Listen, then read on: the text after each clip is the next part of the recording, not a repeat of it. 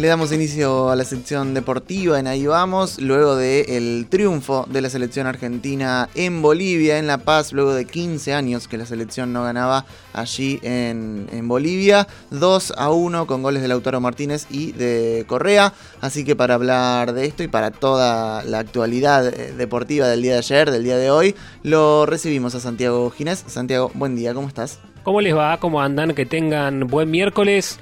Pasaron 15 años para que Argentina vuelva a cantar victoria en la altura de La Paz, a más de 3.500 metros sobre el nivel del mar. Allí siempre le ha costado enfrentar a Bolivia y ayer pudo conseguir una victoria por diferentes razones. Primero porque el planteo uno cree que fue realmente inteligente, se va afianzando un equipo cuesta creer varias modificaciones en un futuro. Creo que este 11 es el que se va a ir amoldando de cara a los próximos partidos de eliminatoria.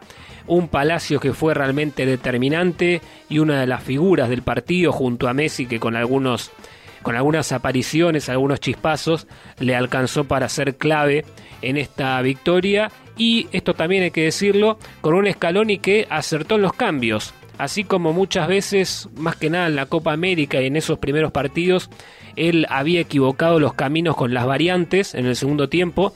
Aquí fue certero, sobre todo con el cambio de Correa, que le terminó dando la, victoria al equipo argentino. Y recordamos justamente y escuchamos ese gol de Joaquín Correa para el 2 a 1 de Argentina frente a Bolivia, el relato de Víctor Hugo Morales en el equipo de relatores. Ahí sale Bolivia, buscó Miranda, pero se la robó Messi. La pone la para Lautaro, para mí adelantado. Lautaro la cambia para la zurda. Vale la jugada, va Correa, tiró gol.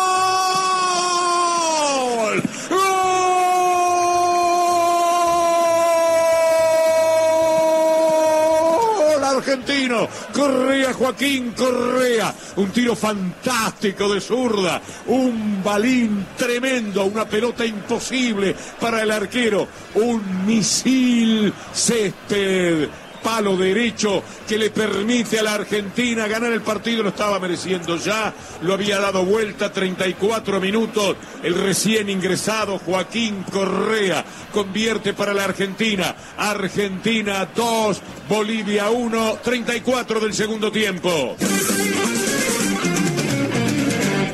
Joaquín Correa entonces para el 2 a 1 había empatado Lautaro, el bahiense Lautaro Martínez, sobre el final del primer tiempo, un gol seguramente fundamental para encarar la complementaria con otro ánimo. Producto, insistimos, de una buena jugada de Palacios en el inicio de la acción que luego terminó en el empate de Lautaro. Había marcado el gol de entrada una vez más Martins. Ya es un futbolista que eh, da miedo en la selección argentina. 2 a 1 entonces ganó el equipo nacional, 15 años para volver al triunfo 2 a 1 también en las eliminatorias de Alemania 2006 con los goles de Luciano Galetti y Lucho Figueroa, un equipo muy diferente el que utilizó Peckerman a los que venían jugando habitualmente. Recuerdo que hasta estuvo en cancha el propio Scaloni, Clemente Rodríguez, eh, jugó Milito, Burdizo, Cufré, bueno, otros futbolistas con otras características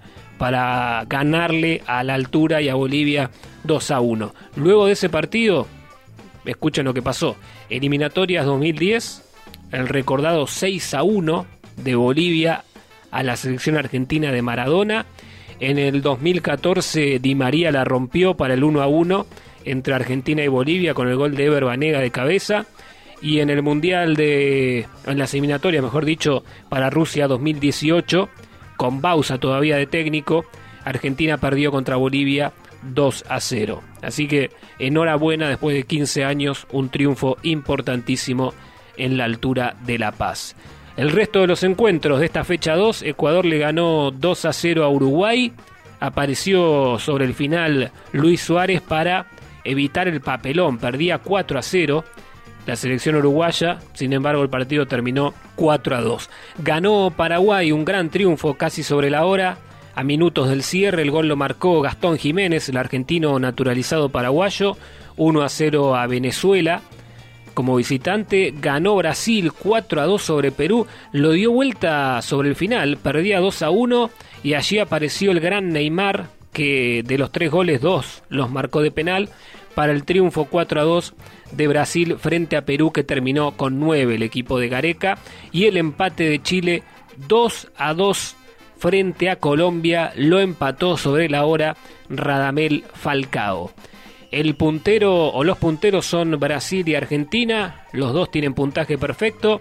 Colombia tiene 4, Paraguay 4, Ecuador 3 junto a Uruguay los principales protagonistas de estas eliminatorias pensando en Qatar 2022. Un placer, gracias por estos minutos. Nos reencontramos mañana como siempre con más información deportiva. Que tengan un gran día.